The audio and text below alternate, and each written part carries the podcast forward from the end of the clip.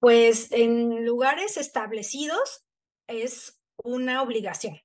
Okay. En lugares así como en la calle, que en la esquinita y todo eso, eh, pues no tan así. Sí hay una verificación, sobre todo para los que ya tienen, hacen pagos y cosas así, sí.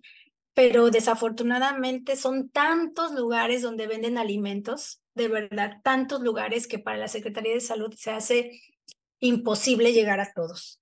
Pero lo ideal justo es que todos hagan un, una buena manejo de la higiene, que es lo, lo principal, después sanitización incluso y control de plagas. Eso sería lo ideal, pues precisamente pues para conservar la salud, porque como les digo, son eh, padecimientos eh, que pueden ir desde una diarrea hasta la muerte, ¿no? Tal cual.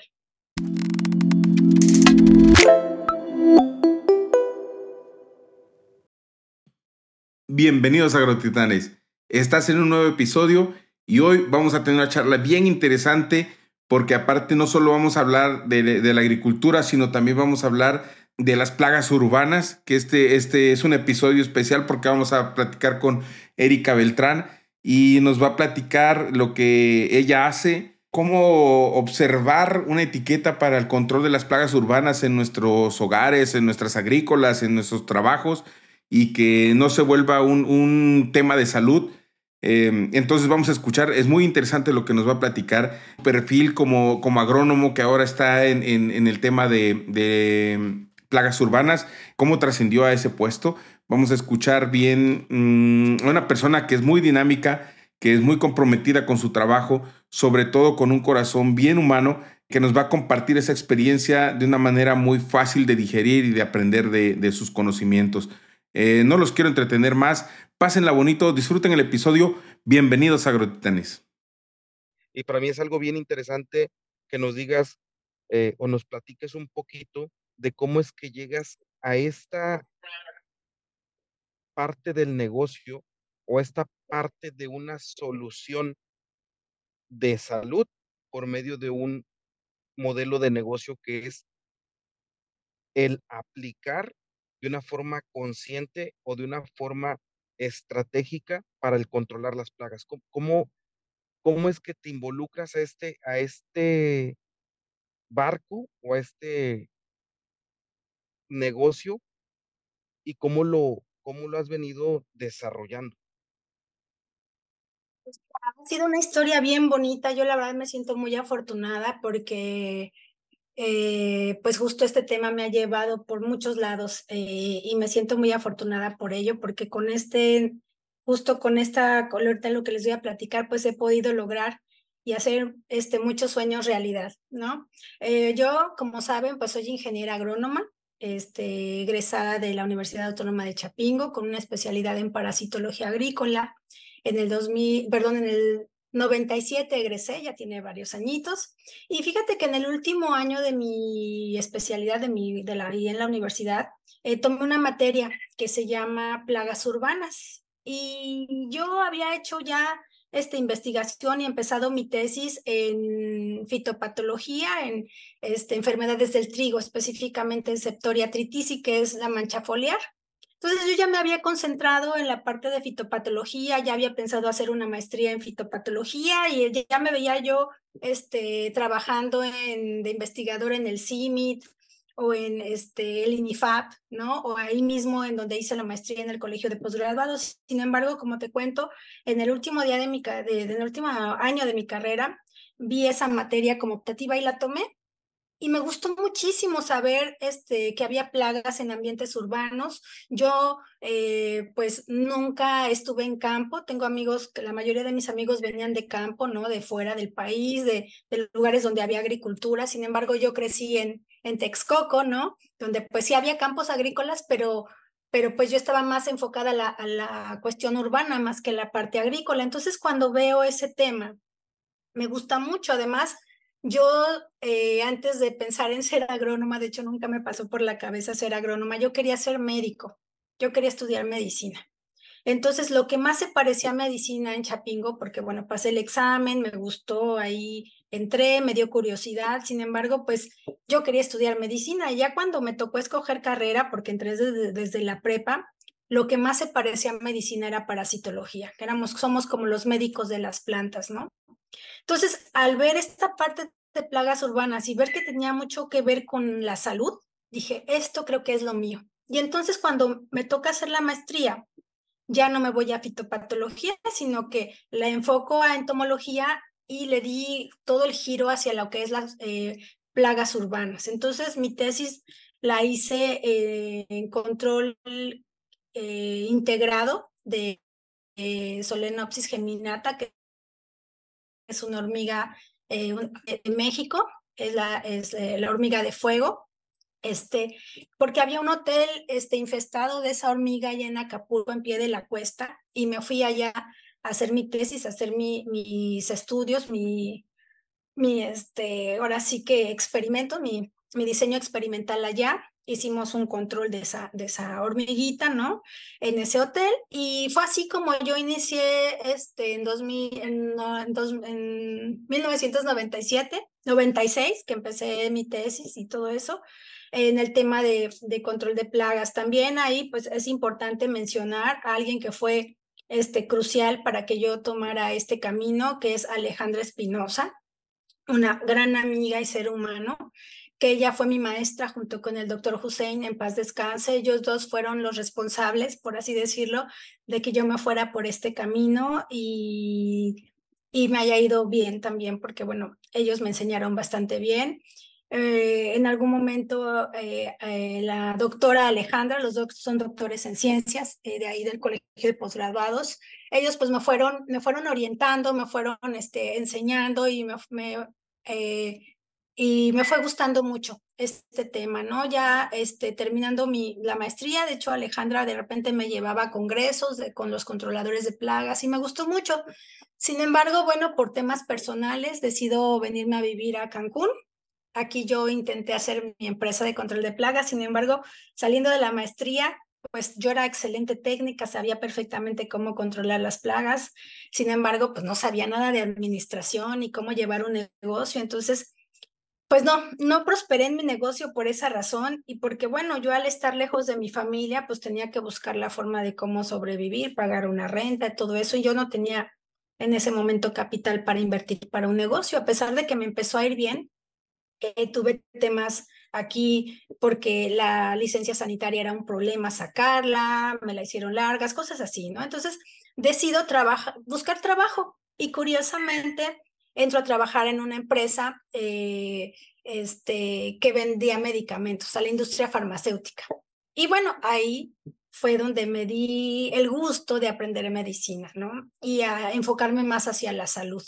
Entonces aprendí ahí muchas cosas de salud, eh, mis clientes eran médicos, toda la comunidad médica de Cancún. Yo estuve casi nueve años trabajando para Sharing Plow y después posteriormente para Merck Sharp Dom, que hizo la compra de, de Sharing Plow.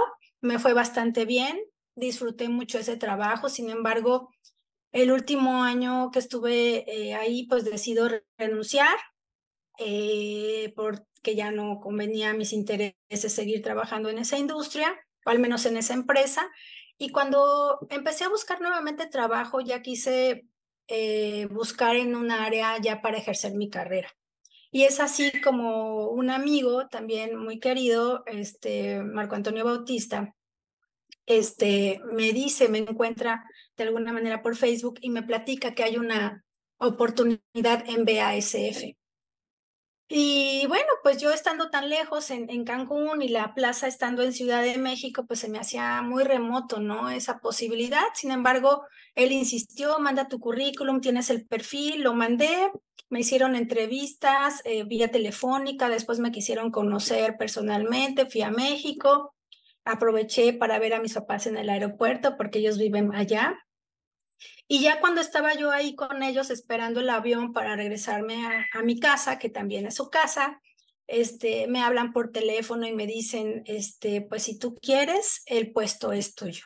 No saben eh, la felicidad que sentí en ese momento. La verdad es que fue tanta emoción que lloré, de, porque dije, eh, bueno, ¿cómo es posible que que me hayan escogido, ¿no? Este, yo tan lejos, además tenía un año sin trabajar porque me di un año sabático también para cuidar a mi pequeña, tengo una hija ahora de 16 años, Entonces, este fue bien bonito, bien bonito este saberme reconocida y, y, que me ofrecieran esa oportunidad.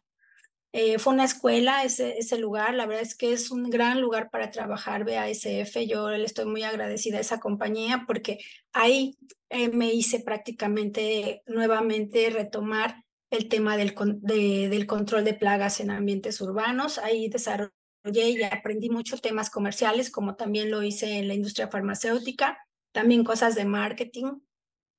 Y bueno, después de mi experiencia en BASF, que estuve ahí cuatro años eh, aprendiendo y, este, y conociendo mucha gente, distribuidores, controladores, fue una experiencia muy, muy bonita. Eh, tuve la gran oportunidad de también trabajar para Bayer. Estuve tres años y medio en Bayer, también en la parte urbana este, igualmente que en BACF, en la parte urbana. Después eh, me, este, especialicé también en lo que es el tema de granos almacenados, ahí mismo en Bayer. Estuve tres años y medio y posteriormente Versa me invita este, a trabajar con ellos en su, en su proyecto de Berur, ¿no? Este, ya como gerente de ventas. Y me gustó mucho este, el concepto, los productos. Y bueno, desde hace más de cinco años estoy como gerente de ventas en Berur. Hemos hecho muchas cosas muy bonitas, cambio de imagen, este, estamos por lanzar un nuevo producto, nos dimos a conocer por todo México, casi prácticamente por toda Latinoamérica gracias al programa de capacitación. Y bueno, hemos hecho cosas muy interesantes, hemos crecido mucho también, unos crecimientos bien interesantes y bastante buenos en la empresa. Entonces, prácticamente esa es mi historia, ¿no? De cómo es que llegué a la parte urbana. Eh, la agricultura siempre me gustó, se me hizo algo bonito, exótico para mí, porque a pesar de que mis abuelos, eh, uno en especial era agricultor, yo no tenía mucho contacto, ¿no? Con el campo. Eh, y me veía más como investigadora, ¿no? Sin embargo, bueno, mi vida dio un giro, como ya les platiqué, y ahora pues estoy eh, en, la, en, la, parte urbana, con muchos años ya de experiencia en esto, como les digo, desde el 97 prácticamente, a pesar de que estuve lejos eh, trabajando un poco para la industria farmacéutica, nunca me despegué del control de plagas urbanas. Y bueno, pues eh, desde, desde el 2011 que este VAS me dio la oportunidad, pues realicé mi sueño, ¿no? De trabajar para, para empresas de, de renombre, ¿no? Como, como VAS, como Bayer, como Versa, que también es una empresa mexicana, además orgullosamente mexicana. Yo estoy muy feliz y muy contenta de estar trabajando ahora en una empresa nacional que cada vez ha crecido, ha ido creciendo, ¿no? Y ha ido mejorando en todos los sentidos. Qué inspirador, este, Erika, dado que no vi que estabas viendo hacia atrás, ¿no? No, no, no vi ese tema de decir, este, hacia atrás por algún momento de, porque la vida te haya puesto en alguna situación fuerte, no decaíste, te mantuviste firme, seguiste adelante, y eso habla de que a final de cuentas tenías muy bien eh, definido el, perfil que querías realizar. Sin embargo, me gustaría puntualizar tres, tres renglones en, en específico de lo que nos acabas de, de, de, comentar, y a lo mejor se van a hacer más, ¿verdad? Pero una, ¿cómo no decaíste o en qué te refugiaste para poder mantener esa sobriedad y ese ángulo hacia arriba de no tener trabajo, de tener que mantener una, una niña que se, es tu responsable, es cuidarle también su salud mental, emocional, física y de plagas. Y la parte también de no echarte para abajo, no echarte para abajo y tener bien firme eso. Se me hace bien interesante que nos lo pudieras compartir y aparte decirlo como una mujer en la situación de que la sociedad, actualmente estamos muy eh, abiertos a todo un tema de inclusión, de inclusión de la mujer y hay toda una filosofía de vida eh, replanteada. Pero en los momentos donde estuviste tú, se me hace que estuvo no tan eh, fácil ese, ese, ese proceso. Didier, pues mira, Fíjate que, que sí, tienes toda la razón. Yo ahorita lo platiqué como que pareciera que fue muy fácil, ¿no? Sin embargo, tienes toda la razón. Pasé por situaciones difíciles, como todo mundo, ¿no? No soy la única. Este, y siendo mujer, estando en un ambiente eh, agro, en un ambiente de control de plagas que también es dominado por, por el sexo masculino, pues sí, fue un poquito más complicado. Yo recuerdo que cuando regresé de la universidad, este, mi sueño, uno de mis sueños, ¿no? Este, siempre fue trabajar en Bayer, ¿no? Como muchos agrónomos que egresamos de, de, de, de, Chapingo, de la Narro, de cualquier otra eh, universidad de, este, como agrónomo, como este, este ingeniero agrícola, ¿no? Dependiendo de la escuela donde, de, hayas egresado la UNAM, la Metropolitana, el TEC, ¿no? Siempre pues tienes un sueño, algunos más ser empresario, ¿no? Más que empleado, pero bueno, ah, yo siempre quise haber trabajado en Bayer y se me hizo, ¿no? Sin embargo, pues no, no ha sido nada fácil. Yo cuando egresé, pues fui a hacer examen eh, o hace, sí, eh, hubo una convocatoria para Bayer para, para hacer examen y todo. Y pues curiosamente fuimos tres compañeros eh, del mismo grupo, ¿no? Este, dos eran varones o dos son varones y yo y la única persona que no quedé fui yo, ¿no? Me quedó pues, un poco claro que pues era un tema de, de este, por ser mujer, porque la capacidad, ambos, los tres estábamos perfectamente capacitados para los puestos, sin embargo, la única persona que no se quedó fui yo. Por, este, pues por decir, ¿no? Yo tenía, en mi último año de la universidad, yo, yo llegué, este, estuve en el cuadro de honor, ¿no? Entonces, este, bueno, dije, bueno, pues sí, este, a lo mejor para ellos el que uno sea mujer puede ser que piensen que no puede con el trabajo, porque bueno, sí, yo sé que a veces el trabajo en campo es pesado, es difícil, pero pues no necesariamente, ¿no? También pues tenía que competir con, con compañeros, ¿no? En la parte de cuando me tocó este, eh, el de VAS también, pues eh, me sorprendí mucho porque como te dije, yo tenía un año sin trabajar, este, vivía muy lejos este, de la Ciudad de México, la, la, la plaza era para la Ciudad de México y bueno, ahí también déjenme decirles que era dejar un lugar donde yo ya tenía más de 10 años viviendo, eh, mi hija ya era de acá, este, dejar mi patrimonio que también ya tenía acá, este, pues por un trabajo, pero pues hay veces que dices, es que si no lo tomo me voy a arrepentir toda mi vida, ¿no? Y te vas a quedar con él, y si hubiera. Entonces dije, no, me voy. Y no me arrepiento, la verdad es que fue la mejor decisión que pude haber tomado en mi vida. No fue fácil, este, volver a regresar con mis papás, trabajar, eh, este, pues manejar en la Ciudad de México, lo caótico que es, viajar por medio país, dejar a mi pequeña pues con mis papás días, ¿no? Por, por, por viajar, por estar visitando clientes, pero considero que ha valido la pena. Yo me he desarrollado profesionalmente, pues creo que he logrado prácticamente todo lo que me, este, pues me he imaginado, ¿no? Y más, yo creo, este, no me imaginaba de repente estar en una posición como la que estoy ahora, por eso es que les digo que creo que soy muy afortunada, porque no solamente es el tema de la suerte, de estar en el momento, sino también estar capacitado. Pero a veces si estás capacitado, pero no se dan las condiciones, pues tampoco, ¿no? Entonces yo creo que a mí se me ha dado todo. Eh, el estar bien capacitada, en tener la experiencia que la empresa requiere y pues que se hayan dado esas oportunidades, ¿no?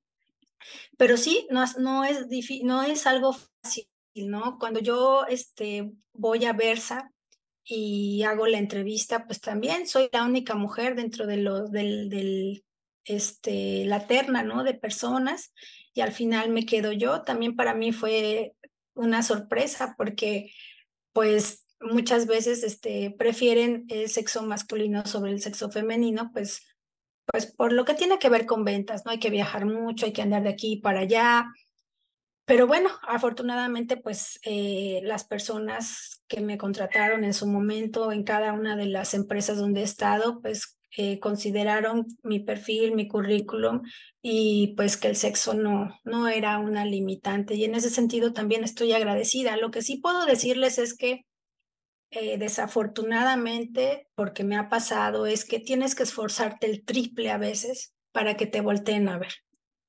Para las mujeres, eh, yo lo he sufrido, yo lo he padecido, ¿no? Es que tienes que demostrar más que los demás para que te volteen a ver en tu trabajo, ¿no? Para que vean, mira, sí, sí puede, mira, sí le echa ganas, mira, sí llega a los objetivos. Sin embargo, yo, para todas las mujeres que me estén escuchando, nunca se den por vencidas.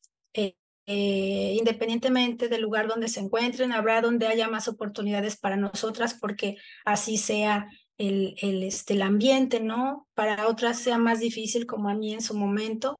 Sin embargo, afortunadamente, eh, ya para la mujer las oportunidades ya están más abiertas, aprovechenlas, ¿no? Eh, queden bien con, con esas eh, oportunidades que les dan, porque justo pues por eso es que se están abriendo cada vez más oportunidades, porque todas las que las hemos aprovechado, pues también las hemos sabido aprovechar. Entonces, pues es eso, ¿no? Hacer lo mejor de ti, dar lo mejor de ti y hacer lo mejor para que, bueno, cada vez más compañeras tengan esa oportunidad, ¿no? De que les abran las puertas en, en ambientes donde pues anteriormente no. Y tan es así que pues en Chapingo, Didier, cuando yo estudié, más o menos el 10% o menos de la población estudiantil éramos mujeres. Y pues ya te imaginarás, ¿no? También era un ambiente en algunos momentos algo pesado para nosotras como mujeres, sin embargo, pues poco a poquito uno va abriéndose camino. A veces es difícil, a veces no tanto, pero sí, sí llega a ser este, un tema, ¿no? La cuestión del género, cada vez menos, pero a mí sí me tocó este, un poquito de repente padecer eso. Y como en todos, ¿no? A todos nos cuesta trabajo, ¿no? Hombres y mujeres ya estando en un trabajo, este, mantenerse y, y pues demostrar, ¿no? Que, que puede uno llegar a los objetivos, que puede uno ser propositivo, este, y bueno, alcanzar este, las expectativas que tienen sobre ti. Gracias por la semblanza que nos das de, de, cómo es el trotar y siempre me ha tocado, y creo que lo hemos reflexionado con Sergio, de que las puntas siempre son bien chimadas por tener que ser puntas y en este caso creo que te tocó mucha chima para poder estar eh, chimado, pues mucha raspada este, para poder llegar a donde has estado y disfrutar lo que haces.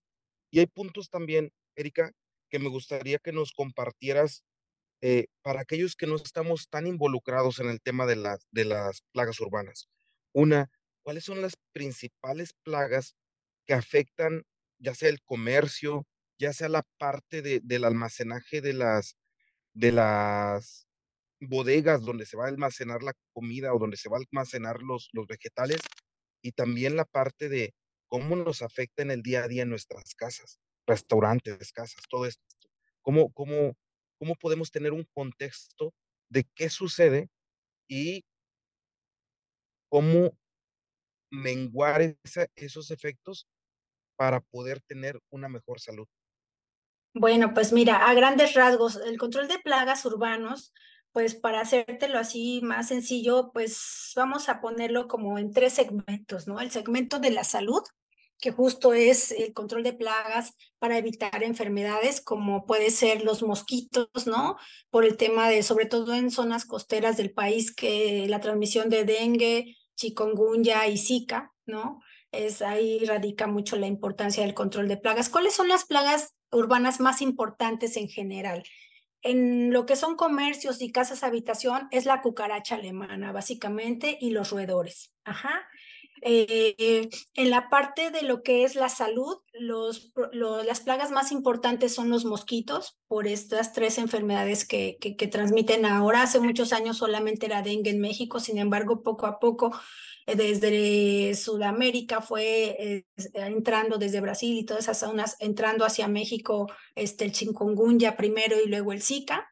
Eh, el mal de Chagas también, que es una, enfermedad de transmisión por chinche, una chinche besucona, un redúvido. Y como les digo, ¿no? Eh, la pulga de la rata, el tema de la peste bubónica, ¿no? Que bueno, ya en algunos puntos ya fue erradicada, pero que bueno, puede volverse a, a presentar, ¿no? Eso es por un lado. Por el otro, en lo que es la industria, la industria de transformación de alimentos o de, de, de producción de alimentos como son este, los yogurts, los quesos, este, los embutidos, las mermeladas, los jugos, ¿no? Todo lo, que se convierte en los alimentos, ¿no?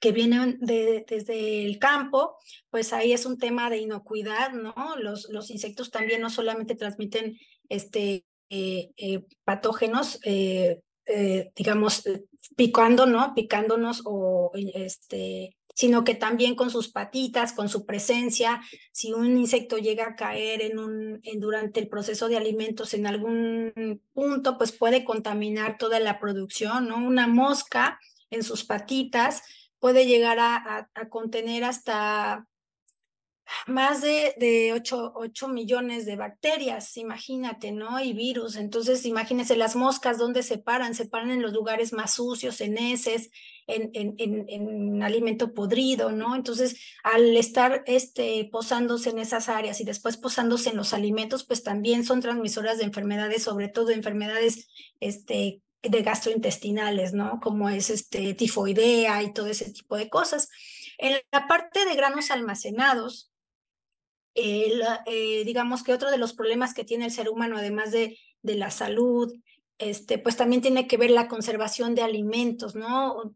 Nosotros pues producimos alimentos, pero también los tenemos que saber conservar y en el caso de los cereales, sobre todo maíz, trigo, este, sorgo, cebada, arroz, todo lo que son granos, tienen que conservarse. Ustedes han visto grandes este, almacenes, grandes bodegas o silos, que son este, estructuras especializadas para guardar y conservar este maíz, este trigo, sobre todo principalmente arroz. Pues ahí están por muchos meses, incluso años, este, los granos conservándose, porque bueno, así tenemos que cuidar el alimento, ¿no? Eh, almacenándolo, ¿no? Produciéndolo y almacenando para que pues nos dure más tiempo. Sin embargo, en eso, en los hilos y en esas áreas, en bodegas, las plagas más importantes son los gorgojos y las ratas y las palomas, también los pájaros en general, ¿no? También llegan a ser plagas este, en esas zonas. Entonces, tenemos prácticamente este, lo que son plagas urbanas, esos dos segmentos, ¿no? El almacén y de, también las palomillas, las palomillas, me imagino que les ha tocado ver ya en pastas, por ejemplo, o en, en, granos, también las palomillas, en harina, sobre todo en trigo y en, en harineras, muchos eh, problemas con palomillas y gorgojos este, y ratas, por supuesto, ¿no? Y lo que son las plagas urbanas, pues son ratas, mosquitos, cucarachas, hormigas, este, alcranes, arañas. Eh, dentro de las arañas hay dos arañas este, que pueden ser muy peligrosas, que pueden producir la muerte, como es la viuda, la viuda negra y la este, araña violinista, que es la loxoceles y este, también eh, pueden provocar la muerte y también es un tema de salud pública, igualmente los alacranes no venenosos, es por eso también que se controlan las plagas, por el posible eh, peligro que pueden este, representar para, para el ser humano, ¿no? Eh, que en este caso no transmiten enfermedades, pero la picadura puede llevar a la muerte. Igualmente, las mismas abejas, hay personas que son alérgicas a las abejas y con un solo piquete de abeja pueden fallecer. Entonces, eh, pues prácticamente todo tiene que ver con, con el cuidado de la salud e integridad del ser humano, el tema del control de plagas. Y también, obviamente, de, este, de los alimentos, pero no solamente alimentos, ¿saben? Hay otro tipo de plagas que se llaman plagas estructurales, que son las termitas, por ejemplo. En Estados Unidos, la gran mayoría de las construcciones o de las casas y algunos edificios están hechos de madera. Las termitas comen celulosa, comen madera y hay muchas pérdidas, pérdidas millonarias en Estados Unidos por ataque de termitas. Aquí en México también lo hay. Eh, sin embargo, pues acá nuestra construcción es diferente, más de, de cemento, de concreto, ¿no? De, de, de, ladrillo o de block. Sin embargo, pues nos gusta mucho a nosotros decorar nuestras casas con madera, pues la cocina integral, los closets, las puertas y bueno, ese tipo de estructuras pues también pueden ser atacadas y dañadas por termitas, que también en México eh, también tenemos productos y tratamientos para termitas. Otro también de, los, de las plagas estructurales pueden ser las ratas. Las ratas eh, no solamente contaminan alimentos, también pueden producir daños en cableado eléctrico y producir incluso incendios por cortocircuito. En algunas este, eh, armadoras, ¿no? O agencias de autos han tenido pérdidas porque las ratas se meten y muerden los, los cables de los coches nuevos. en, en las áreas de, de, estacionamiento donde se están conservando las unidades nuevas. Entonces, imagínense la pérdida económica que pueden llegar a tener en las plagas, no necesariamente afectando salud, no necesariamente afectando nuestros alimentos en conserva, sino también eh, daños estructurales y económicos. Oye, Erika, yo te quería preguntar, ¿qué es lo que debo, como, como usuario de pie, de a pie, si yo, si yo al, al, al entrar a un, vamos, hagamos algo más usual, un restaurante, ¿qué es lo que me debo de fijar para poder saber que estoy en un lugar seguro y que no voy a contraer alguna enfermedad respecto a las plagas, obviamente? Claro, eso también, la industria, lo que son servicios, lo que son restaurantes, déjenme decirles que eh, en la, lo que es la legislación mexicana, ¿no? Por así decirlo, los restaurantes se ven obligados a tener un control de plagas mensual. Cada mes tienen que estar este, llevando un monitoreo de plagas y si es necesario aplicar productos plaguicidas o eh, poner algunos implementos. No sé si les ha tocado ver en panaderías y en restaurantes lámparas unas lamparitas con una luz ultravioleta. Esas lámparas son para control de mosca, precisamente, que es lo que más hay también en, las, en los restaurantes, moscas, cucarachas.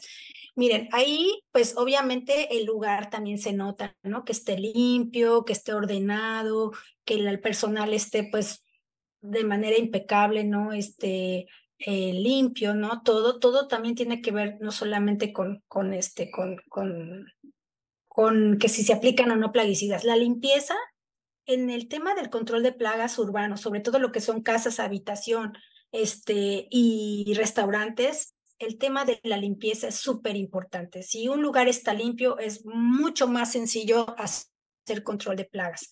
Entonces, ¿qué es lo que tenemos que, que fijarnos?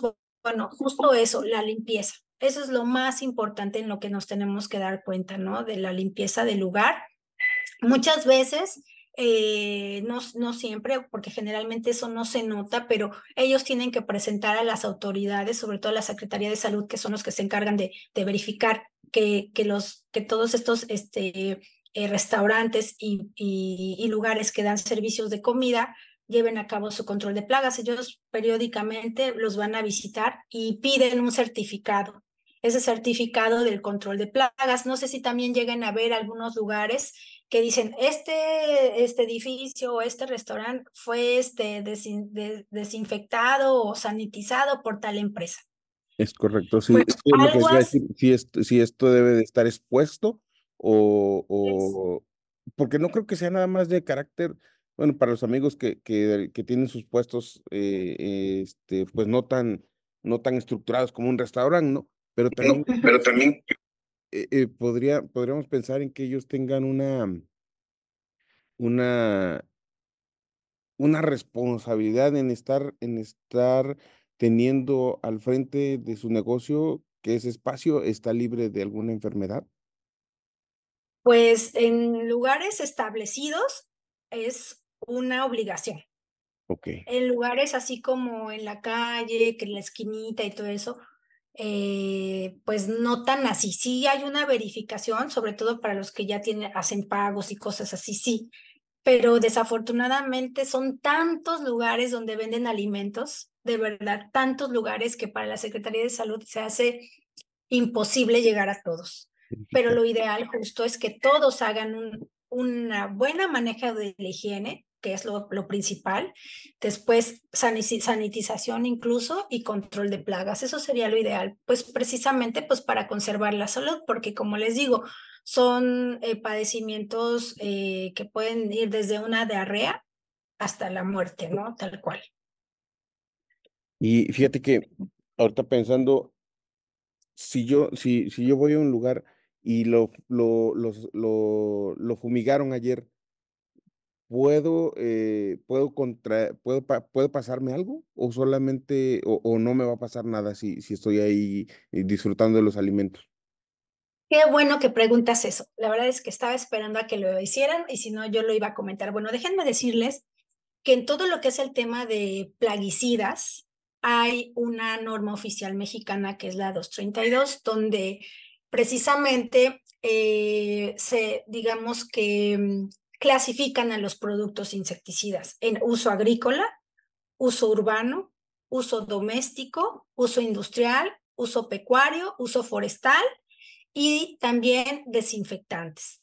Bueno, nosotros eh, eh, tenemos que estar claros que cada producto es para un segmento. Por ejemplo, los productos agrícolas o de uso agrícola solamente se pueden utilizar en el campo, no pueden ser utilizados en, lo, en, en las áreas urbanas, ni en las áreas domésticas, ni en las áreas forestales.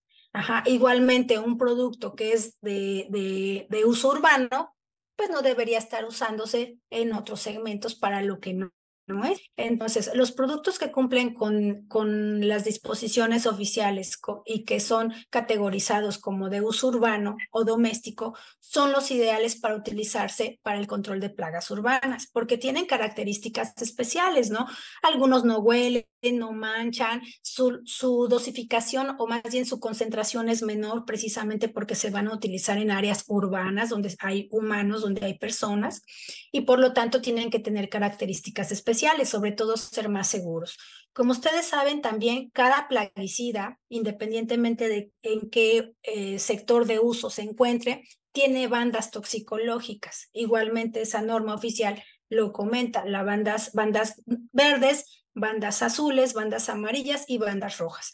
Las bandas verdes siempre van a ser los productos menos tóxicos, más seguros para tanto quien los aplica como para quienes van a estar en el lugar posteriormente donde fueron aplicados.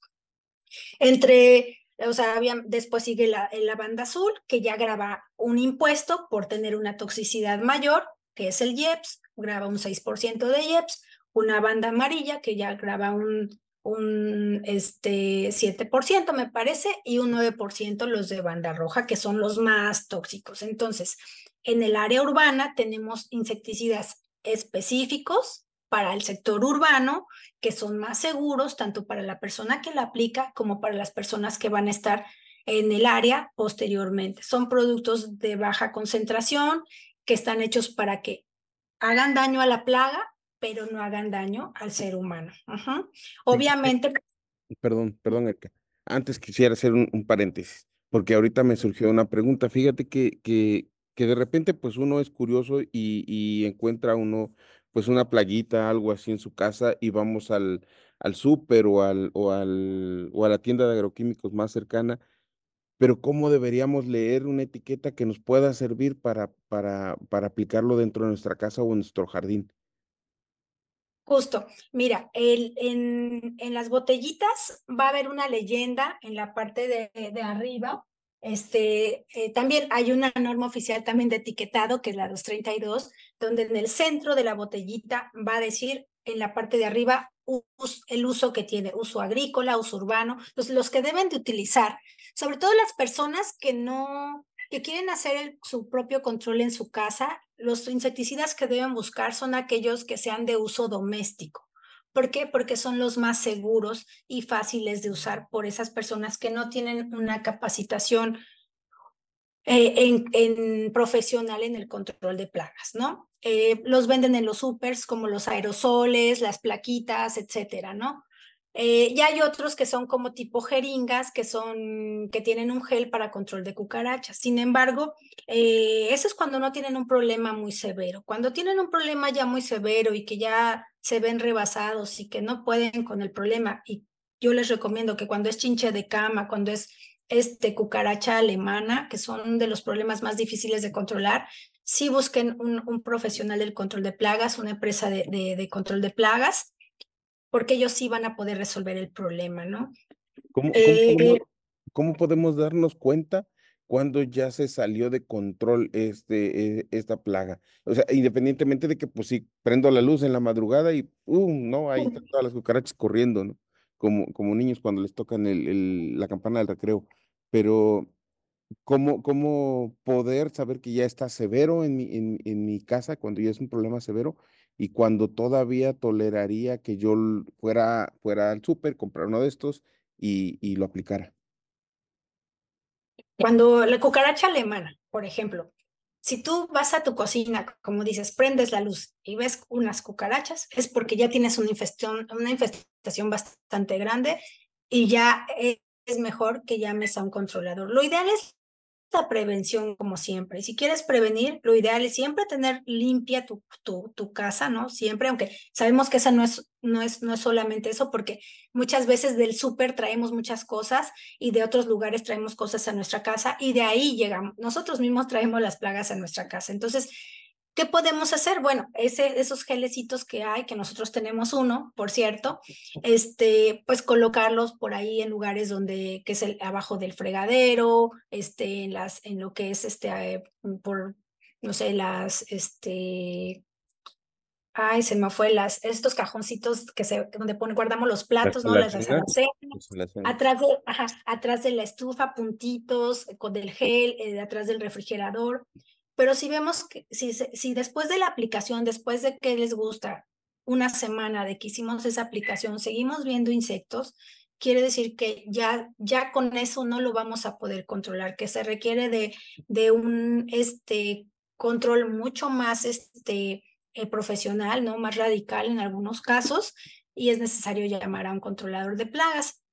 En el chinche de cama también no se esperen a que les piquen más porque la chinche de cama y la cucaracha se reproducen rapidísimo. De un mes a otro ya nuestras, eh, las, las este, poblaciones de insectos pueden este, crecer muy rápido y entonces pues ya se desborda, el problema. Entonces, este, pues sí, es importante llamar a un controlador de plagas. Si después de una semana no vemos ningún cambio con lo que nosotros este, hicimos eh, de un producto que compramos en el súper, entonces sí llamar llamar a un controlador de plagas. Ok. Pues eh, fíjate que ahorita, ahorita me hice acordar cuando mencionaste lo de la chinche. Hace un par de años, Morelos era uno de los lugares con mayores problemas de riqueza por el tema de la, de la garrapata. Y este, y pues ahorita estos productos me van a matar a mis mascotas si se los aplico o si conviven también. No, fíjate que, que no, eh, justo qué bueno que tocaste ese tema porque es algo que, que, se me había pasado de comentar.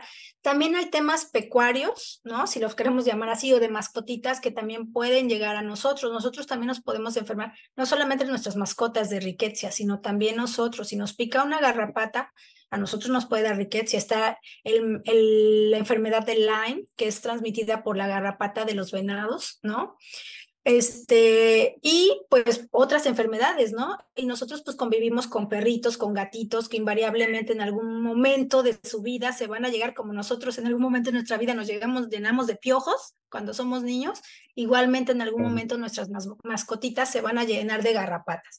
Porque es normal, porque las sacamos al parquecito, porque hay una temporada en, en, en el año que las garrapatas empiezan a, a de alguna manera a crecer su población entonces, las mismas aves, a veces que en los patios que tenemos en los jardines también transmiten ectoparásitos y unos de ellos también son las garrapatas, ¿no? Entonces, eh, pues sí es importante controlarlas y curiosamente el control de estas garrapatas son con los mismos ingredientes eh, o sí, ingredientes activos que traen los medicamentos para garrapatas que usamos en los animalitos, por ejemplo, el fipronil el imidacloprid.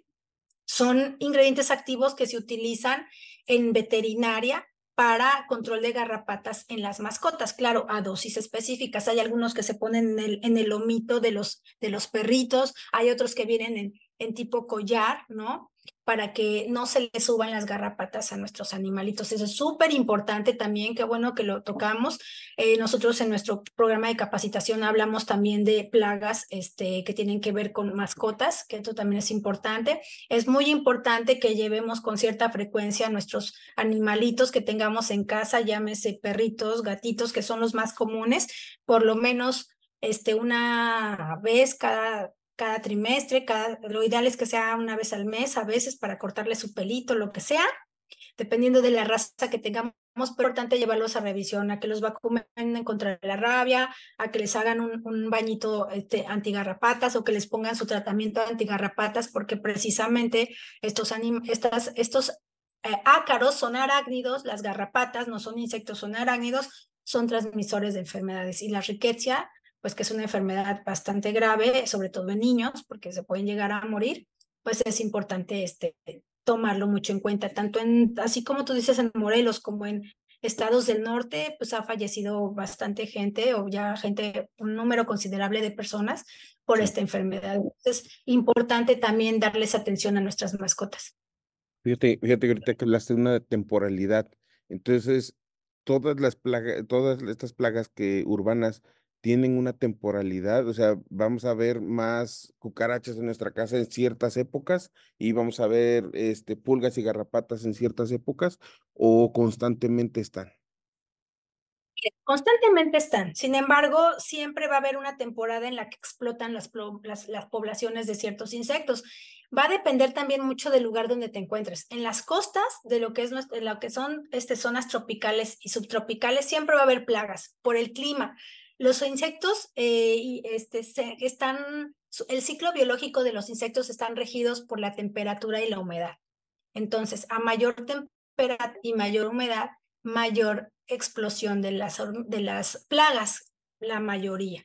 Por ejemplo, moscas empiezan a partir de las primeras lluvias de abril, empiezan a, se han fijado seguramente, eh, sobre todo en las ciudades, porque en zonas como, como Morelos, que es eh, Cuernavaca, el lugar de la eterna primavera, ahí siempre va a haber las condiciones apropiadas para que haya insectos, ¿no? Pero en otros lugares donde se da el frío, calor, lluvias, etcétera, las cuatro estaciones están muy bien este, eh, diferenciadas en el año, pues lo que va a pasar es que en el verano es donde se da la mayor, eh, el pico de las plagas, ¿no? Desde primavera, estamos hablando desde marzo, abril, hasta agosto, septiembre, es cuando está el pico de las plagas. Y me estoy refiriendo a moscas, mosquitos, sobre todo los mosquitos es en época de lluvias, este, cucarachas, eh, chinche de cama, aunque la chinche de cama se da casi todo, todo el año, incluso la chinche de cama como que de repente prolifera más en época de, de, de, de frío, igualmente los roedores, en época de frío es cuando eh, su boom es un poquito más grande, hay todo el año,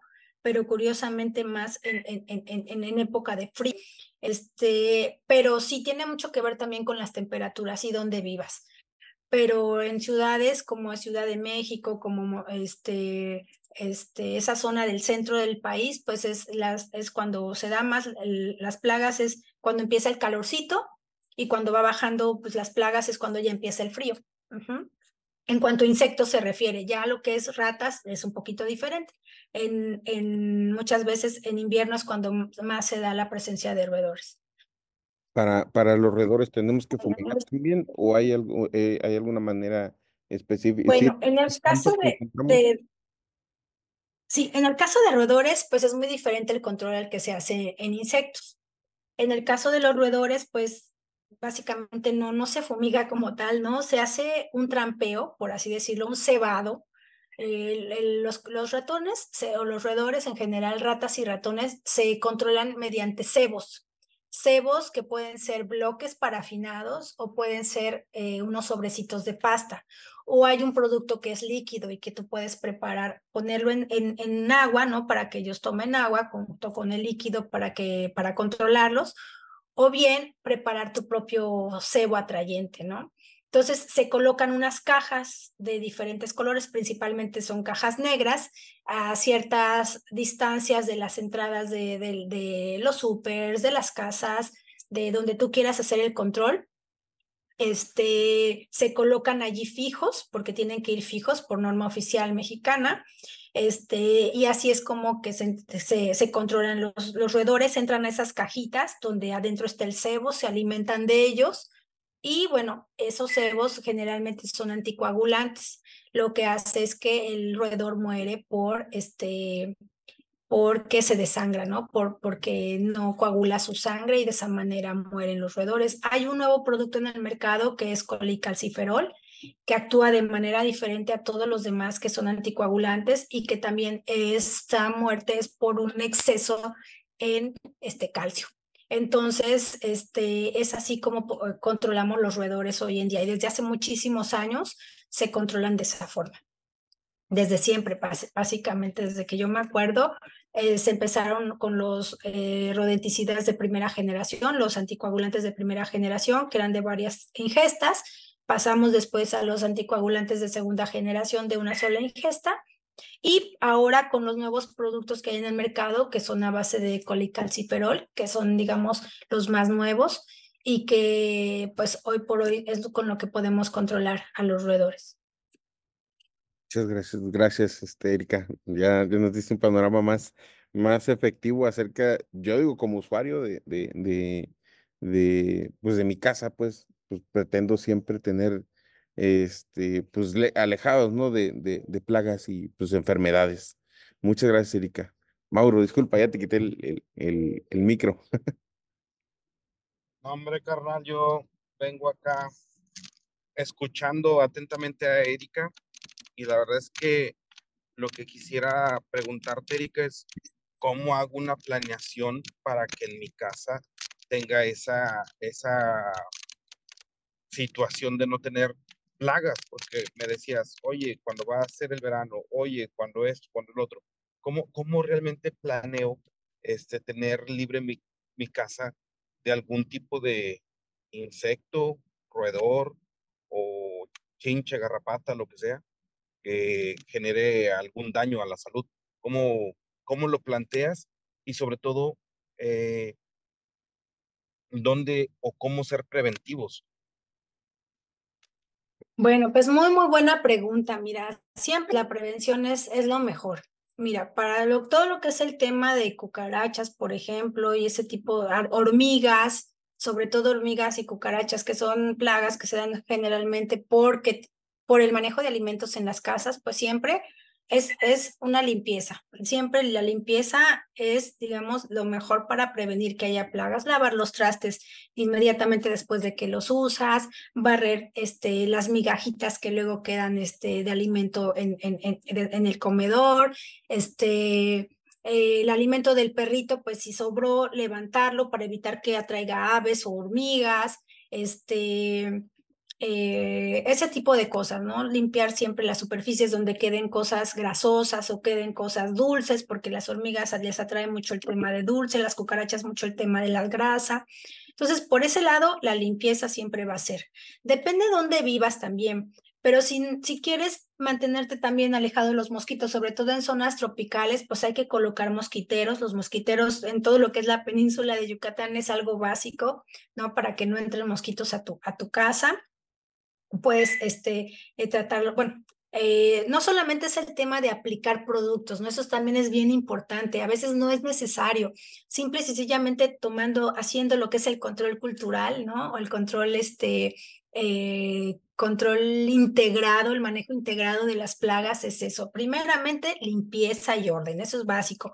¿Cómo también podemos evitarlo? Bueno, conservar los alimentos de la mejor manera, siempre en toppers cerrados, que no que los olores o los, los, este, los olores así ricos de los alimentos no atraigan las plagas, ¿no? Porque nos pueden atraer ratas, nos pueden atraer moscas, nos pueden atraer hormigas y cucarachas, ¿no? Entonces, siempre los alimentos mantenerlos cerrados dentro de contenedores para que no emanen este, olores que atraigan las plagas, ¿no? Siempre que lleguemos del súper, por ejemplo, y cuando saquemos los alimentos, revisarlos, ¿no? Que no traigan por ahí alguna oteca, que es el huevecillo de las, de las este, em, cucarachas, revisarlos y guardarlos, ¿no? Limpiarlos si es necesario. Y prácticamente eso ya nos previene de, que traigamos las plagas de fuera. Muchas veces, este, pues es eso, ¿no? El buen manejo de la basura, también eso es básico, no tener la basura ahí mucho tiempo, este, eh, con, eh, pudriéndose, ¿no? O emanando olores que puedan atraer, este, este, moscas. Si tenemos perritos, si tenemos animalitos, limpiar luego, luego, luego las heces, eh, lavar el patio para que, este, los orines no, no emanen olores que atraigan, este, plagas, ¿no? Eso es súper importante, ¿no? Eh, una vez que hacemos eso y aún con eso llegan las plagas porque sucede, bueno, entonces sí ya llega llevar el punto ya a un producto químico, ¿no? De prevención. Hay productos muy, muy este, nobles, ¿no? Que, que son precisamente preventivos de banda verde, que no huelen, que no manchan. Nosotros tenemos productos de esa naturaleza que se pueden utilizar en casa habitación y aplicarlos a veces por uno mismo sin ningún tema, ¿no? Uno de ellos es un gel para cucarachas como preventivo, como control también.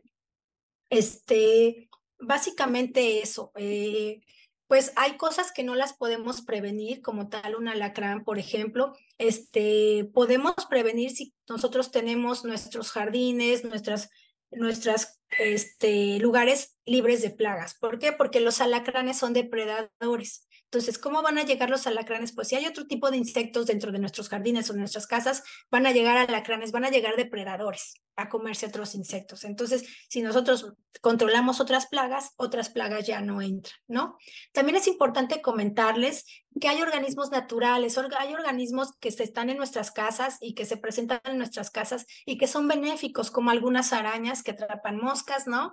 Como las lagartijas, ya sea blanquitas o las otro tipo de lagartijas. Las lagartijas comen insectos, son benéficos. Hay gente que las mata, que no les gusta verlas, pero son organismos este, benéficos para nosotros porque nos ayudan a controlar las, las plagas, ¿no? De insectos sobre todo. Entonces, eh, pues también el, conservar la fauna silvestre, ¿no? Sobre todo la benéfica, pues también nos ayuda para el tema de equilibrar y de controlar las plagas.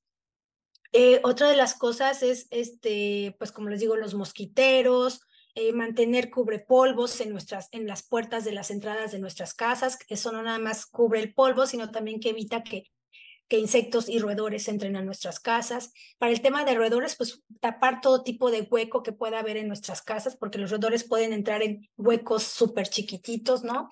Evitar que haya basura, como les digo, este, siempre tener botes cerrados, la basura amarrada, las, las, las eh, bolsas amarradas y en un bote, un contenedor con tapa, ¿no? Así evitamos que, que tanto moscas, hormigas y roedores, y pájaros, ¿no? Gatos incluso, lleguen a, a, este, a la basura, ¿no? Entonces, ese tipo de, de, cosas podemos ir haciendo para evitar y prevenir que, que tengamos plagas en nuestras casas.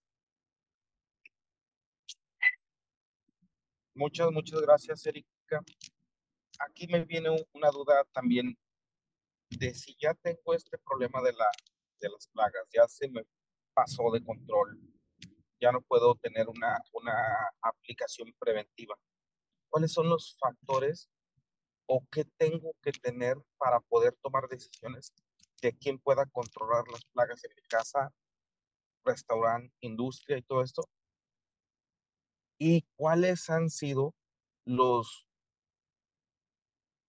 o las características que has visto de este tipo de personas o este tipo de, de, empresas que se dedican a, a, a, controlar plagas o enfermedades eh, urbanas son lo que lo hacen ser exitosos o perdurables? Bueno, pues eh, el control de plagas, pues sí, hay personas eh, eh, que se dedican a eso, son, digamos, los que, pues coloquialmente conocemos como los fumigadores, que en realidad su nombre como debería de ser, son controladores de plagas o saneadores ambientales, ¿no? Ese sería su nombre este, correcto, porque la fumigación tú sabes Yo que pensé viene que de... mata, matabichos, no, no es matabichos. También algunos les dicen matabichos, ¿no? Pero realmente su nombre correcto debería ser o saneadores ambientales o controladores de plagas. Eh, pero bueno, todo el mundo los conoce como fumigadores, matabichos, como, como tú lo comentas. Estas personas, eh, sobre todo las empresas que están bien establecidas y que tienen una licencia sanitaria, porque déjenme decirles que para poder hacer esta, esta actividad de manera profesional y de manera este, eh, que cumplamos con las normas oficiales mexicanas, deben de contar con una licencia sanitaria. ¿Qué quiere decir esto? Un permiso por parte de la Secretaría de Salud, en donde tú garantizas que estás capacitado, que sabes utilizar los productos y que puedes hacer ese trabajo sin que causes un daño a la comunidad. Entonces, punto número uno, si van a hacer, contratar una empresa de control de plagas eh, en ambientes urbanos, tiene que ser una empresa o lo ideal sería que tenga una licencia sanitaria. Hay quienes aún no la tienen, están en ese proceso, pero también se tienen, tienen que garantizar que, que, la persona sepa de lo que, está, que, lo que está haciendo, ¿no? ¿Cómo lo pueden? A lo mejor no tiene la licencia aún, pero pueden eh, preguntarle si ha tomado cursos. Algunos, nosotros en los cursos damos diplomas, damos reconocimientos por, por, este, por estar en nuestros cursos, pero ese, ese reconocimiento no, no se lo ganan solamente por estar presentes. Hacen un examen para que un, un, una, este, un reconocimiento de Berur, eh, yo creo que tiene mucho valor porque es un reconocimiento que te lo damos porque pasas un examen. Nosotros garantizamos que realmente aprendiste de nuestra capacitación. Entonces, tú puedes solicitar una constancia a, la persona que va a hacer eh, tu, tu, tu, el control en tu casa de, oiga, pues si usted sí ha eh, llevado cursos, no, pues sí, mire, aquí tengo, ¿no? Mis constancias, cosas así, ¿no? Entonces, eh, pues siempre tratar de buscar ese tipo de, personas, ¿no? O de personas que también empíricamente se hayan hecho, este, ya de alguna manera reconocidos en su zona, no necesariamente estudiado o llevar muchos cursos, pero sí empíricamente ya tengan mucha experiencia y conozcan del tema, ¿no? Eso sería lo ideal, que, que, que, que, este, que consiguieran o que contrataran a alguien que tuviera licencia sanitaria o cursos, ¿no? Eh, reconocidos. Entonces, este, obviamente, pues también eh, los implementos que se utilizan eh, para hacer el control de plagas también son muy, muy del, del, segmento. Las aspersoras son diferentes a las que se utilizan en la agricultura, por ejemplo. Este, los insecticidas también. El, obviamente tienen que llevar un equipo de protección personal porque, bueno, están aplicando productos plaguicidas. Eh, y pues básicamente eso es lo que tienen ustedes que, que tomar en cuenta, ¿no?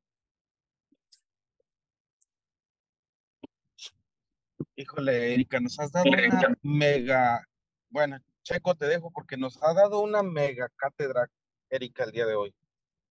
Es que fíjate que sí, sí es, de repente no tenemos esa cultura de, de observar lo que está pasando eh, en nuestra casa y eso puede permitir que pues lleguen enfermedades, ¿no?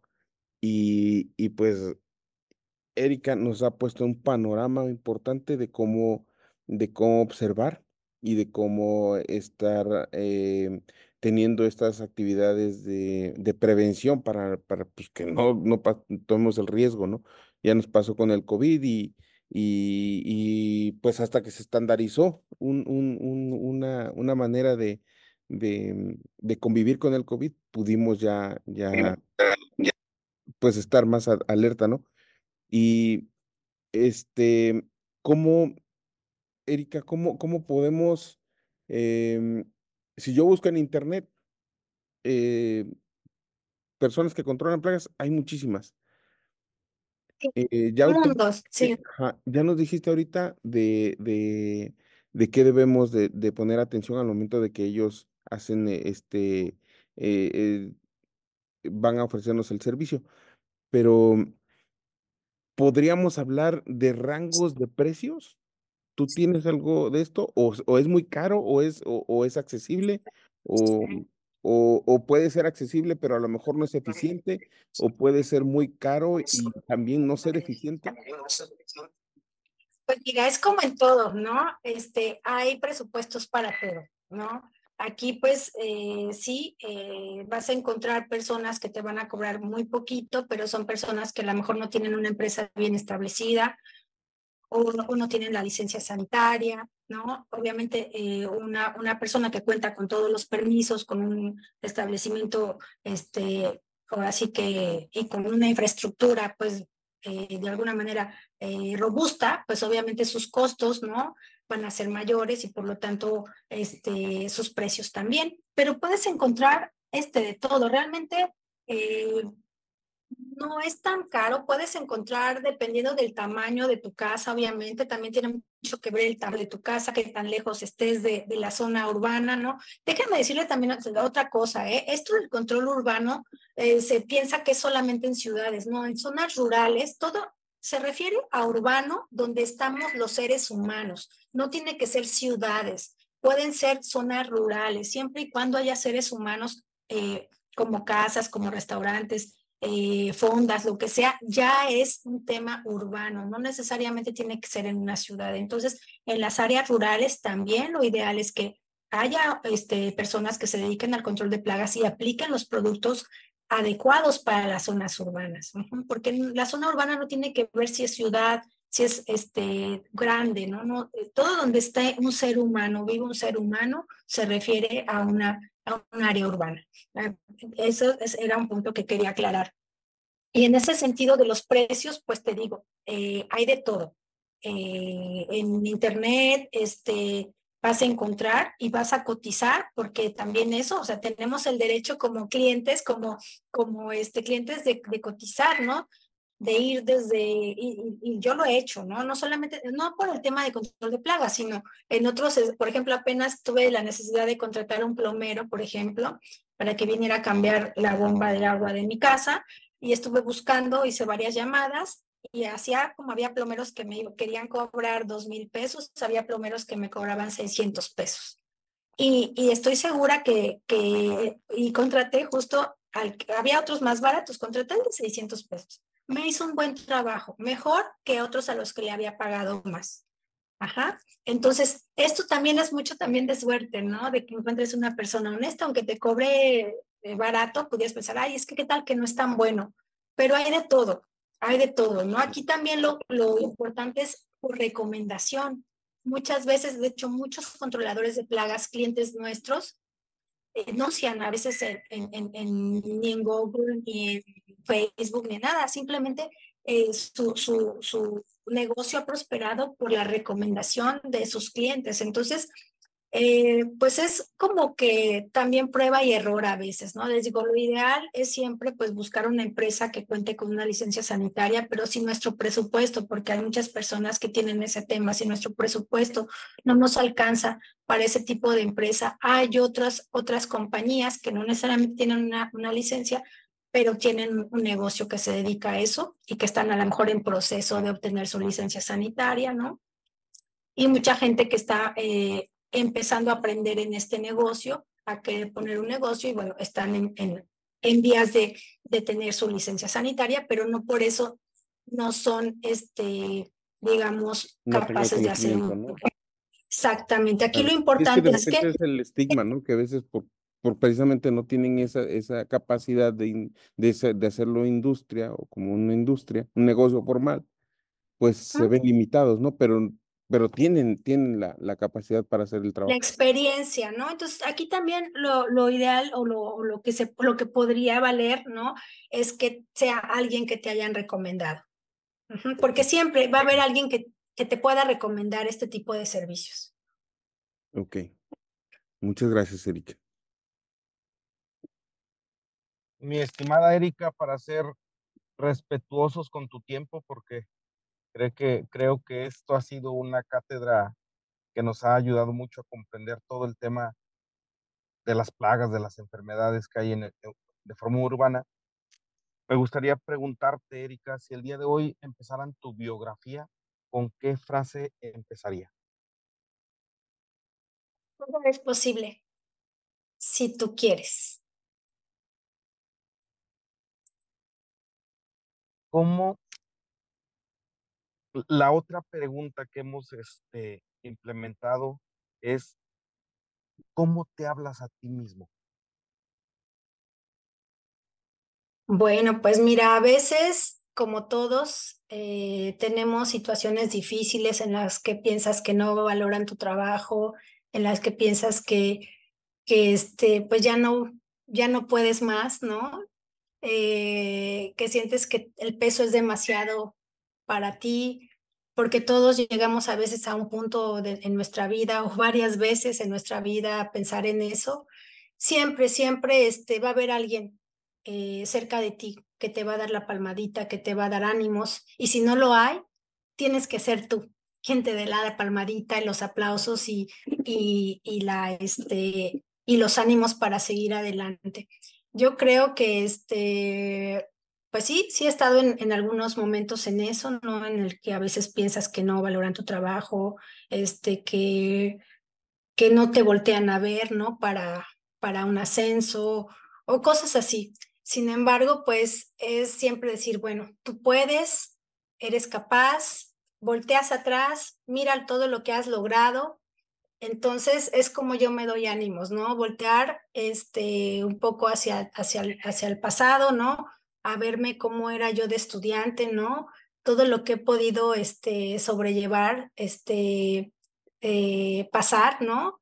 Y, y haberlo poder hecho, o sea, haber poder lograr, este, pues cada paso no quedado, como les digo, no ha sido fácil, pero yo creo que eso también te da motivación, ¿no? El hecho de que digo, bueno, pues he podido lograr esto, he podido lograr lo otro, este es como que lo, lo que te da ánimo para seguir, para continuar. Y yo creo que también fijarte siempre objetivo, siempre tener un objetivo. Muchas veces, y me pasó, déjenme decirles que en un momento caí en depresión porque sentí que ya había logrado todos los objetivos que en algún momento me propuse, ¿no? Este, y después me di cuenta que, que hay que seguirse planteando objetivos, siempre ir un objetivo sobre otro objetivo, sobre otro objetivo, porque eso es lo que nos mueve, los que nos hace sentir vivos, lo que nos hace que, que estemos este, motivados. Eh, y puede ser un objetivo eh, laboral. Yo siempre, yo he sido muy, muy, muy, este, la verdad, eh, lo confieso, he sido muy cargada al tema del trabajo. Ahorita estoy tratando de voltear un poquito más hacia el tema familiar y personal, fijarme más objetivos también hacia esa parte y lo estoy disfrutando mucho. Entonces creo que por ahí va la, la situación, ¿no? Para estar motivado siempre hay que tener nuevos objetivos, eh, nuevos planteamientos en nuestra vida, nuevos retos, ya sea en lo profesional o en lo personal. Muchísimas gracias, Erika. La verdad es que eres una verdadera agrotitán, agrotitán de salud y no me queda más que agradecerte. Este, la verdad es que encantado de la plática, la conversación que tenemos contigo, que tuvimos contigo y creo que ojalá no sea la, la última, que sea la primera de varias. Y bienvenida a, a la familia de Agrotitanes. Pues estoy muy contenta, de verdad, Didier, muy, muy contenta que me hayan invitado, este, porque yo sé el tipo de programa que es, el que nos des esa oportunidad de darnos a conocer, ¿no? A tanta gente a la que llegas y sobre todo estoy muy contenta porque a través de este programa eh, nuestro sector del control de plagas eh, en ambientes urbanos está teniendo esa ventana, ¿no? Ese foro, esa, esa vitrina ¿no? Para que nos demos a conocer, para que vean que nuestro trabajo es muy importante, ¿no? La importancia que tiene y que, bueno, volteen a ver esta otra cara de, del control de plagas. Muchas gracias, encantado y seguimos platicando y conviviendo, mi estimada Erika.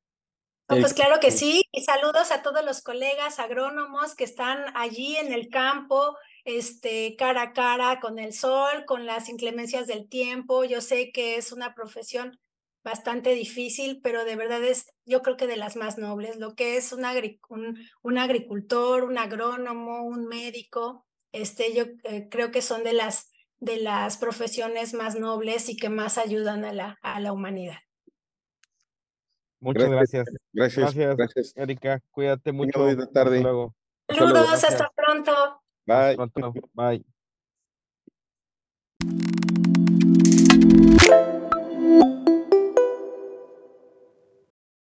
Qué gusto que te hayas quedado hasta el final del episodio. Espero te lo hayas disfrutado tanto como nosotros al, al grabar con, a platicar con Erika. Nos gusta mucho su charla y sobre todo la información que nos pudo compartir es de mucho valor. Gracias, Erika, por, por, la aportación y por, por estar presente en Agrotitanes. Y bueno, eh, recuerden que en las ligas, en la descripción del podcast van a estar las ligas de conexión con Erika. Si no, de todos modos pueden inscribirnos eh, a sg.agrotitanes.mx.